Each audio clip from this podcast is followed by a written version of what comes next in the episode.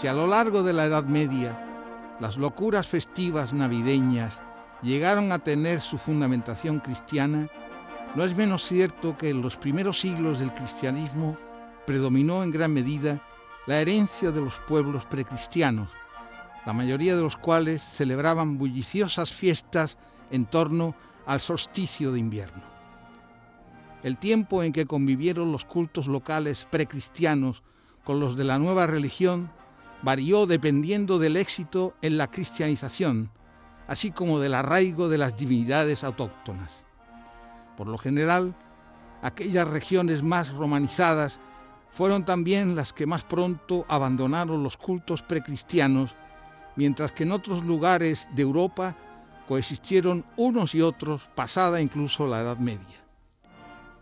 Un caso paradigmático es el de los eslavos que, alejados de las culturas mediterráneas, permanecieron ajenos durante mucho tiempo a la cultura grecorromana. En el siglo IX, los eslavos ocuparon un territorio que se extendía desde el Elba al Oca y del lago Ladoga hasta Grecia, entrando así en contacto con el cristianismo y las potencias medievales de Bizancio, Roma y el Imperio Franco. Eslovenos, moravos y croatas se convirtieron al rito romano, serbios y búlgaros al bizantino, mientras que polacos y rusos no aceptaron el cristianismo hasta el siglo X. Hubo esclavos incluso como los del Báltico que resistieron los intentos de conversión hasta el siglo XII.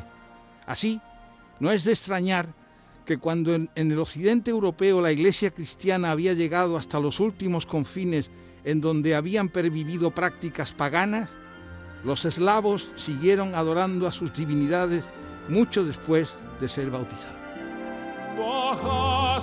las estrellas, oh rey del cielo,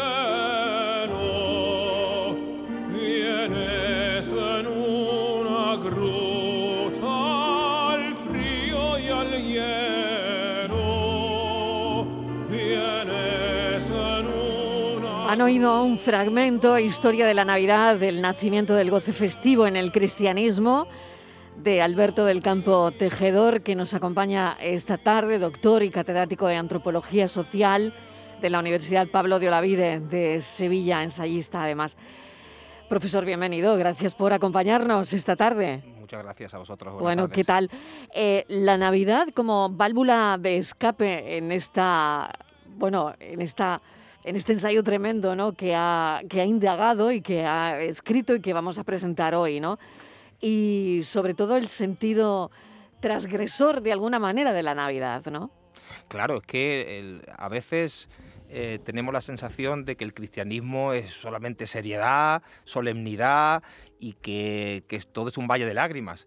Pero esto es, es, una simplificación. Eh, ha habido siempre y sigue habiendo una parte de la iglesia muy cachonda, diríamos, en el sentido de que ha sabido comprender las razones por las que es necesario la risa, ¿no? Eh, si acordamos la película de Humberto Eco, bueno, de la novela El nombre de la rosa, ¿no? Eh, sobre una novela de Humberto Eco, plantea eso, ¿no? Plantea pues una parte de la iglesia más lúgubre y que, que se atemoriza ¿no? con un supuesto libro de Aristóteles sobre la risa y otra que comprende que la risa es necesaria y que hay que darle al pueblo e incluso a, a los propios clérigos un tiempo y un espacio para regocijarse, que todo no puede ser hora et labora. Claro, hoy que vamos a ahondar un poquito en toda esta historia de este tiempo que se nos viene encima, ¿no? Mm, empezando ya por el Black Friday y nosotros y ya después del puente, entrando de lleno en la en la Navidad. Bueno, Jesús nace en un pesebre y eso da lugar a una teología de la pobreza y de la humildad, ¿no? Em, claro, ¿cómo se iba a celebrar la Navidad con Boato? Claro, eh, es paradójico, ¿no? Porque por un lado hay que celebrarlo con, mucha alegría, hay que mm, las penurias cotidianas e incluso esa teología de la pobreza viene a decirte que incluso los más pobres deben ser gozosos ese, ese día. Y por lo tanto tenemos que dar aguinaldo, esa costumbre de dar a los pobres, ningún niño por pobre que sea se puede quedar sin regalo, hay cuadrillas petitorias que salen en los verdiales, por ejemplo, o, las parrandas de trobo de la Alpujarra, que salen a pedir precisamente porque hay una especie de necesidad de redistribución, los que más tienen, si tú has tenido un buen año de matanza, tienes que repartir. Por tanto hay una idea de que hay que celebrar, hay que hartarse de comer y de beber, hay que estar gozoso. Pero por otro lado, efectivamente, eh, casa mal esa, esa abundancia con un Cristo que viene tiritando y nace y elige a los pastores y elige nacer en un pequeño portal. Por lo tanto, esa tensión eh, un poco paradójica sobre si, si fomentar la alegría carnal o fomentar una alegría más bien espiritual, pues eh, ha estado siempre latente en la iglesia, ¿no? Y hay unos, una parte de la iglesia que ha sido partidario pues, de, esa, de esa alegría más eh, espiritual y de la contención festiva, y otra, los franciscanos, por ejemplo, que han dicho, oye, veamos cómo lo celebra el pueblo y hagamos nosotros algo semejante. ¿Qué es lo más significativo que han descubierto en este, en este ensayo? Lo que más me ha alucinado es encontrar que desde el principio hasta la actualidad, todavía hay una parte de la iglesia, frailes, monjes y monjas, pero incluso obispos, que han celebrado y siguen celebrando la Navidad con un júbilo y con una alegría, incluso con comportamientos alocados que otra parte de la Iglesia ha censurado y que ha considerado absolutamente irreverente. Y que por tanto esto pone en duda la visión tradicional que tenemos de la Iglesia con, la cara oscura nada más, no. esa, esa, ha sido predominante. Claro, ha tenido más poder, ha habido concilios, sínodos, eh, por supuesto, que ha censurado esas prácticas como paganas y como profanas. Pero estamos comprendiendo ahora que muchos de esos rituales, de, de esas fiestas irreverentes, las practicaba no solamente el pueblo, sino los propios clérigos. ¿Qué queda del pasado, Alberto? Yo creo que muchísimo. Lo que pasa es que queda soterrado, mezclado, claro, No podemos pensar, no podemos leer a Tertuliano, por ejemplo, del siglo II o III y que nos describe las mm. costumbres paganas de los romanos, o podemos, no podemos leer a Macrobio en la Saturnal y decir, a ver, queda algo absolutamente igual. Hay que saber eh, interpretar, pero quedan muchísimas cosas, ¿no? Por supuesto que el pueblo lo que ha hecho es eh, mezclar las cosas y, presentarlas para que sean aprobadas por la Iglesia. Por lo tanto, eh, si yo quería eh, ser jocoso, incluso subversivo, eh, con algún villancico irreverente, no era, no me podía meter con la Virgen María ni con Jesucristo. Elegía el personaje, digamos, más débil, al que la teología no le había prestado mucha atención. ¿Quién? A San José. Y entonces con San José, pues se han hecho infinidad de, villancicos irreverentes que siguen todavía. Y si uno va para atrás, ve cómo ya en el siglo XVIII, ya en el siglo XVII, ya en el siglo XVI existían precisamente no solamente el pueblo, sino autores cultos que se permitían, sobre pretexto de la que Navidad era una época de licencia, burlarse del pobre San José, que no, que no ha salido muy bien parado, ¿verdad? Este es un descubrimiento también, es decir, es verdad, es una explicación de por qué San José no sale bien parado en los villancicos. Yo me estoy acordando ahora mismo de varios, claro. pero bueno, son actuales, la verdad. Absolutamente, es que se inventan en todo momento. Se inventan en todo momento, ¿no? También, eh, pues en la época en la que estamos hablando, ¿en qué momento nos situamos? ¿En qué momento sitúa eh, de la historia, eh, historia de la Navidad? el, libro... ¿Cuándo empieza? Claro, empieza desde el principio. el, principio, ¿cuándo es? El principio es cuando eh, en el siglo III aproximadamente eh, el, día del el Dies Natalis Solis Invictis, el día del nacimiento del Sol Invicto, eh, celebraba el solsticio de invierno, un día importantísimo para las culturas paganas, porque aunque eran politeístas, el dios Sol era uno de los principales, y la Iglesia que no mm, celebraba la natividad, el nacimiento de Jesús, porque esto de celebrar el Días Festus, el, día, el Días Natalis, el, día del nacimiento se consideraba pagano, no se había planteado, pero en un momento dado se da cuenta que tiene que eh, proporcionar también una fiesta del nacimiento de su divinidad. Y lo que hace es escoger aquella fiesta que ya tenía mucho seguimiento en una época, el siglo III-IV, donde las mezcolanzas, los sincretismos eran, eran abundantes. Entonces, a partir de ahí hasta la actualidad, la Navidad es un cúmulo de mezclas continuas. Todavía hoy, el árbol de Navidad o Papá Noel, se siguen mezclando cosas que son relativamente recientes. Exactamente, ahora mucho más, yo creo, ¿no? Claro, porque la, televisión, por ejemplo, ha hecho que, que importemos todo ese tipo de, el árbol de, Navidad, por ejemplo, historias, el árbol de Navidad, claro, claro. por ejemplo, del siglo XX prácticamente no Claus, ¿no? el, 25, en fin, el 24 todo eso. De todas maneras, em, bueno, e, e, es muy curioso, ¿no? hablar de o conocer a través de la historia de la Navidad de esa religiosidad cómica eh, que a lo mejor nadie nos había mostrado tan abiertamente, ¿no? Claro, yo creo que se ha, se ha ocultado, esa faceta se ha ocultado un poco a propósito, ¿no? El, eh, hay un sector más tradicionalista que quiere vender que la Navidad es un momento de recogimiento familiar, eh, que es un momento de paz espiritual, eh, pero si vemos las fiestas populares, ahí ha pervivido siempre este elemento, digamos, más transgresor.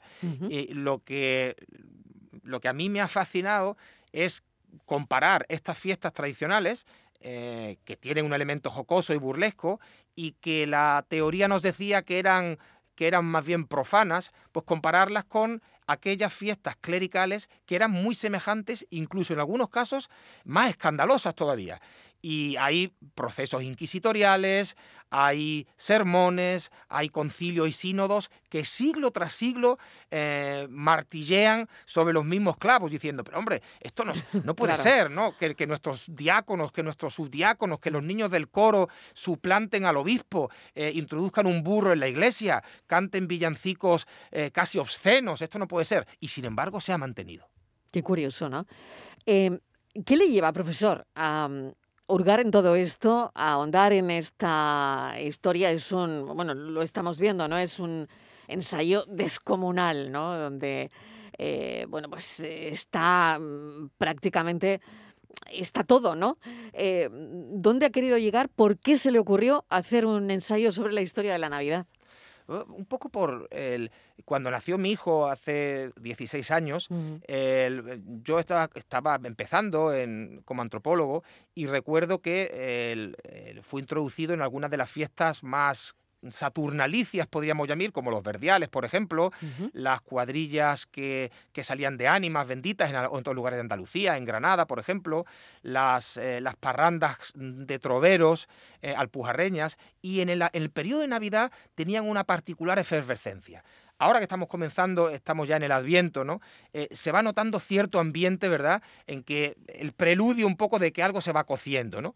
Y cuando pude hacer trabajo de campo eh, en los conventos, pues me di cuenta que allí también se mantenía. Es decir, que los monjes y las monjas, los frailes, vivían la, Navidad de una manera muy particular y que le encontraban un sentido teológico. Por ejemplo, eh, me decía un abad de uno de estos eh, conventos con los que estuve pues, una temporada que era imprescindible eh, ofrecer a los hermanos que vivían en ese convento del siglo, del siglo XII un, un, contexto que les alejara de la rutina porque en cualquier oficio la, repetición mecánica de los mismos días eh, nos lleva al aburrimiento, al hastío, ¿no? Y que por lo tanto, para volver de nuevo al trabajo hay que proporcionar a la gente un momento de júbilo. Y la Iglesia lo ha visto eso con la misma inteligencia con la que lo ha visto, por ejemplo, el capital que ha proporcionado a los trabajadores unas vacaciones. ¿Por qué? Pues porque somos más productivos y tenemos unas vacaciones durante un mes, ¿no? Es decir, que hay una utilidad, por un lado, y hay un sentido también sagrado de por qué la risa eh, servía a ciertos propósitos. Por lo tanto, hay una cercanía entre lo profano y lo religioso absolutamente, mucha más mezclada de lo que habitualmente se ha considerado. la Iglesia ha intentado siempre deslindar eh, la risa del llanto, eh, lo profano de lo sagrado, eh, lo que estaba en la Sagrada Escritura de los que no, pero es que sobre la mayoría de los episodios no tenemos datos. Es que los evangelios no dicen prácticamente nada de San José. Es que los evangelios ni siquiera nos dicen cuántos reyes había. Y por lo tanto, ¿qué ha hecho el pueblo? Inventar.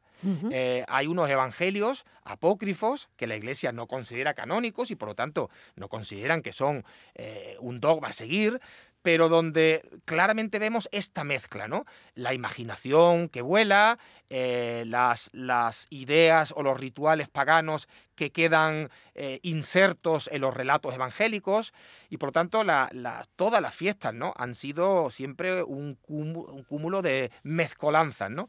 entre otras cosas porque la Iglesia eh, permitía así que las distintas sensibilidades, las distintas creencias se subsumieran en un mismo credo. Es decir, que hay una, una utilidad también. Los primeros papas, por ejemplo, en el siglo V, VI, VII, continuamente, y, se, guardan esos sermones, le dicen a los misioneros, no queméis las, eh, los ídolos, eh, los lugares sagrados, en las montañas, en los ríos, eh, haced un ritual, eh, transformad algunas cosas, pero mantener los sitios y los tiempos sagrados, porque así la gente y- estará con nosotros. Qué curioso. Historia de la Navidad, del nacimiento del goce festivo en el cristianismo, un ensayo enorme. Estamos charlando con el profesor Alberto del Campo Tejedor, que es el autor de este ensayo, pero quería hablar también de esos dos que tiene eh, de la pandemia, eh, de todo lo que nos ocupa ahora mismo, nos sigue ocupando y preocupando, ¿no? Uno de ellos es la vida cotidiana en tiempos de la COVID y pensar la pandemia más allá de la sanidad y la economía. ¿Qué ha pasado con las relaciones, profesor? ¿Qué, cree que, va a pasar con las relaciones en, todo esto que nos está pasando? Ahora tenemos ahí llamando a la puerta eh, la cepa nueva. ¿Cómo lo ve? Bueno, tiendo a ser, eh, yo sé que esto es un poco impopular, pero tiendo a ser un po- poco catastrofista, en el sentido de que si lo vemos con perspectiva histórica, eh, no ha habido siglo en que no haya existido grandes desastres, y, y mucho más importantes que este, en términos de bajas, incluso en términos de cuestiones, fundamentos de nuestra sociedad que se han tambaleado. Por supuesto que alguien al que se le ha muerto un familiar o a que ha perdido trabajo me podrá decir, oye, eso, suena frívolo, porque mi vida ha cambiado, nuestra vida ha cambiado, pero no hasta el punto en que dentro de unos años no seremos irreconocibles. Dentro de unos años, los españoles, los andaluces, seguiremos dándonos abrazos y besándonos eh, y celebrando las fiestas de una manera que es diferente a como lo celebran los austríacos y los irlandeses. Y esa diferencia que viene de muy antiguo, ¿verdad? Que lleva muchísimos siglos y que tiene que ver con religiones diferentes, unas católicas, ot- otras calvinistas luteranas, con ecosistemas diferentes, con tradiciones diferentes, eso se va a mantener. Por lo tanto, claro que a todos nos fastidia no poder relacionarnos, eh, pero yo creo que dentro de un tiempo, cuando esto se acabe, y esto se acabará, volveremos en lo fundamental a lo de antes. Es muy curioso porque a quién o como antropólogo, profesor, eh, ¿a qué ha beneficiado todo esto? ¿Hay algún elemento, eh, no sé, que tengamos alrededor del que haya, se haya beneficiado o haya beneficiado la pandemia? Bueno, yo creo que hay algunos elementos de los que nos podemos congratular. Por ejemplo, eh, vivíamos con cierta prepotencia, con cierta inconsciencia, diría yo, de La pregunta lo que es, teníamos. ¿qué se ha revalorizado? Por ejemplo, la familia, por ejemplo, el hogar, por ejemplo, la- el tiempo, por ejemplo, eh, eh, las cosas más pequeñas, ¿no? El poder juntarte con tu mamá, con tu papá, el estar, el- el- los amigos, por ejemplo, nos dicen, ¿no? La gente se ha dado cuenta lo duro que era estar sin los amigos y se están haciendo más reuniones que nunca. Las pandillas se están reagrupando de nuevo, la gente está juntando con los antiguos amigos de la adolescencia, ¿no? ¿Por qué? Porque nos hemos dado cuenta que esa es nuestra familia y que las hemos echado en falta, ¿no?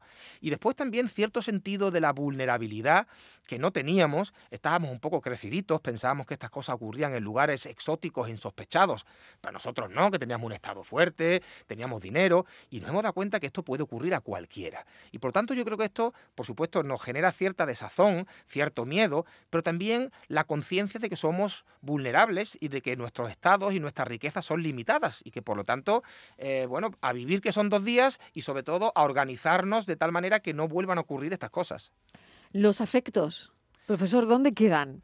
Claro, esto, Eh, esto ha eh, sido una de las cosas peores, ¿no? Los Claro. solteros, por ejemplo, nos dicen en las entrevistas que hemos llevado a cabo que lo han pasado fatal, porque claro, Claro. no es lo mismo estar en una pareja o estar en familia o estar con amigos que vivir solo, ¿no? No sé si se han beneficiado con esa pregunta que le hacía anteriormente alguna, algunos portales de- o aplicaciones de contactos, en fin, no lo sé. Claro, por supuesto. O sea, eh, a río revuelto, ganancia de pescadores. Por ejemplo, eh, Netflix, pues es uno gran beneficiado, ¿no? El, tele- Exacto. el- el- el teletrabajo, Por ejemplo, por eh, las, eh, Amazon, por Mm. supuesto, todos esos han beneficiado, ¿no? Y esos portales también es muy interesante porque antes, como no se conocían, tenían cierto, cierto, había mucho prejuicio, ¿no? Se consideraban que era solamente para gente promiscua. no, no, no. Y lo que hemos visto es que gente que lo ha descubierto por porque no tenía otra manera de entablar relaciones, ahora que lo ha descubierto se ha dado cuenta de que hay gente normal como, como tú y como yo.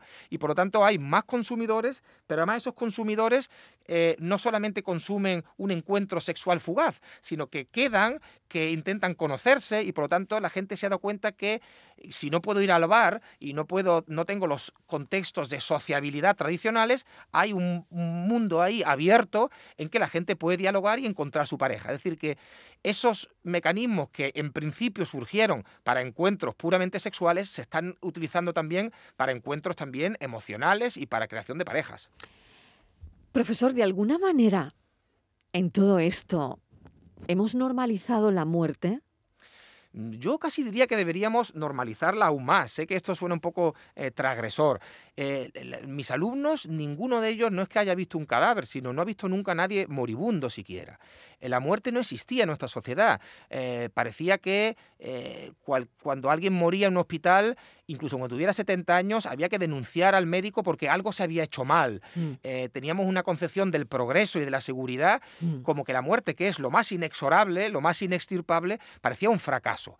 Ahora vemos que no. Ahora vemos que los hospitales son los lugares donde uno no va solamente a sanarse, sino a morir.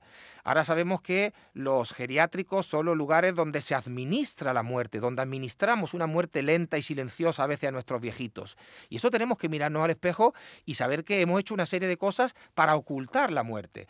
Me decía un fotógrafo que no le permitían hacer una exposición en su, en su ciudad porque las fotos eran demasiado descarnadas, ¿no? Mm. Yo creo que no está mal eh, reconocer que la muerte va a estar siempre ahí, que tenemos que afrontarla y que lo que tenemos es que gestionar el dolor, pero no ocultarlo, ¿no? Por tanto, yo creo que eso quizás sea una de las cosas buenas, ¿no? Pero no veo que los, no veo que las administraciones vayan por ahí, ¿no? Se sigue, se sigue ofreciendo una visión hasta cierto punto, no digo edulcorada, pero eh, tampoco fatalista, pero sí se tiende a obviar eh, las, grandes tragedias desgarradoras. Y yo creo que hay que mirar a la muerte a la cara. Yo creo que en la Edad Media, por ejemplo, y en otras épocas, eh, lo han hecho, ¿no? Y lo han hecho con, eh, con dramas, con teatros, con cuadros, incluso con mitos, con relatos en que la muerte se convertía en un bufón, nos reíamos de la muerte, nos peleamos con la muerte, pero es que ahora uno no puede dialogar con la muerte porque no está en ningún lado, ¿no? Entonces yo creo que eso es dramático.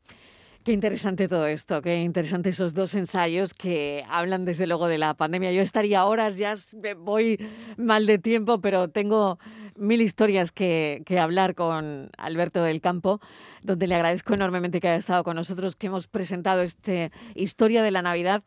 Mm, Ya les digo a los oyentes, es un ensayo enorme donde aprender un montón de cosas, el nacimiento del goce festivo en el cristianismo y la Navidad no es tan seria como nos la hemos creído, profesor. Incluso tiene un puntito de transgresión. Desde luego. Alberto del Campo, mil gracias por habernos acompañado esta tarde, historia de la Navidad. Y bueno, pues eh, le emplazo a que esta es su casa y que charlemos cuando quiera de historia. Muchísimas gracias, encantado de estar aquí. Gracias. No es fácil que encontremos a antropólogos, ¿eh? ¿Dispuestos a venir? Pues eh, bueno, no, sé so- si no dispuestos a venir o eh, no es fácil encontrar a antropólogos. Bueno, pues yo creo que tenemos también una, un servicio público que hacer desde las universidades, así que encantado Exacto. de estar aquí. Pues mil gracias. Hasta luego. Agendamos su teléfono, profesor. Gracias. Un Hasta beso. luego, adiós. Adiós.